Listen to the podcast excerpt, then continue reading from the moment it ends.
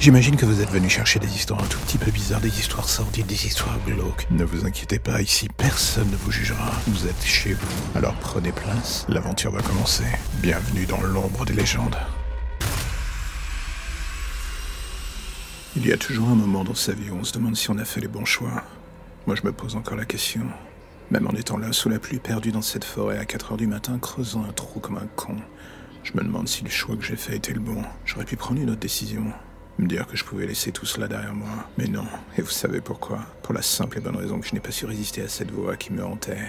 Ce petit son de cloche que l'on nomme la vengeance. J'avais envie de remettre les compteurs à zéro. Envie d'avoir le dernier mot. Et dans le cas présent, j'avais surtout envie de lui faire mal. De voir la peur changer de camp. Est-ce qu'en le tuant, j'ai détruit tout ce qu'il restait d'humain en moi Sûrement, mais dans le fond, cela faisait longtemps que tout cela n'était plus qu'une ruine. Il n'a fait en sorte que de taper un peu plus fort que les autres sur les dernières fondations.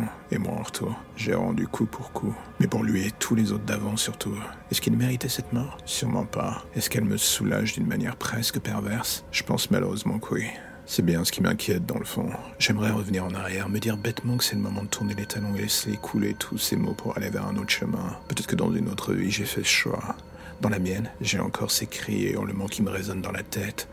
Le bruit de son crâne qui craque sous les coups de batte, l'odeur du sang. Mais le vrai problème est qu'au-delà de tout cela, je n'arrive pas une seule seconde à oublier la sensation de plaisir que j'avais en contemplant ce qu'il restait de son cadavre. Aujourd'hui, alors que je l'enterre à la va-vite, loin des yeux et loin du cœur, tout cela se mélange à la honte. Et même la pluie battante n'arrive pas à effacer cette trace. C'est bien ce qui me rend encore plus triste. J'ai tué un monstre pour en devenir un autre.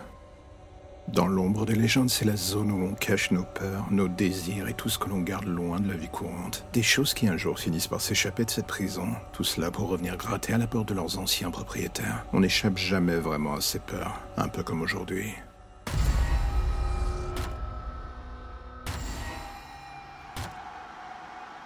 Personne ne m'a jamais cru. Tout le monde reste encore persuadé aujourd'hui que je suis le meurtrier de ma fille. Un veuf qui tue sa gamine après la mort de sa femme pendant l'accouchement. C'est un point de départ rêvé et parfait pour toutes les commères du quartier. Elles s'en sont données à cœur joie à ces garces. Est-ce que je peux leur en vouloir? J'avoue, je sais pas. J'ai pourtant tenté de dire la vérité. Personne ne m'a cru. Les flics, ma famille, ils m'ont fait passer pour un fou. Comment croire cette histoire? J'entends encore ces bruits le soir de l'enlèvement, ces sons étranges provenant de la chambre de ma fille. Ce qui me marque encore aujourd'hui, c'est le souvenir de ce changement. Le tout en approchant de la chambre. Ces sons que je ne distinguais pas encore. D'un coup, ils étaient devenus la berceuse que ma femme chantait, celle qu'elle avait écrite pour notre fille avant de mourir. Et là, en écoutant cette mélodie semblant revenir d'outre-tombe, mon sang finit par se glacer. Mais ce n'était rien en comparaison de la vision que j'eus en ouvrant la porte de la chambre de ma fille. Ce monstre qui chantait avec la voix de ma femme. Est-ce que je est-ce que je devenais fou? J'en sais rien. Je ne le suis jamais. La chose disparut avant même que je puisse faire quoi que ce soit. Avec elle dans ses bras tentaculaires, les derniers reliquats de mon humanité. C'est-à-dire ma fille. C'était il y a un an. On ne retrouva jamais son corps.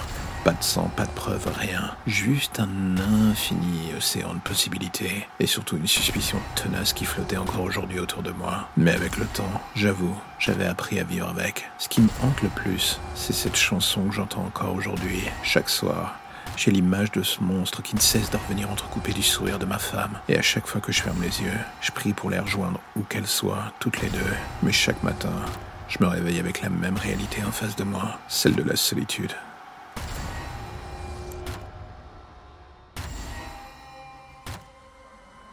Et voilà, c'est la fin de l'épisode du jour, alors j'ai envie de faire un petit message rapide. Si vous aimez le projet et que vous avez envie de le soutenir, plusieurs options s'offrent à vous.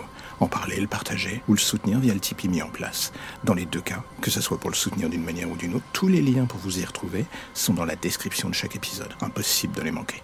Et en attendant le prochain épisode, justement, n'hésitez pas à rattraper ceux que vous n'avez pas encore entendus, voire même à vous refaire une écoute de tous les épisodes. J'ai envie de dire, soyons fous. En attendant, on se dit à bientôt pour de nouvelles histoires plus ou moins sombres.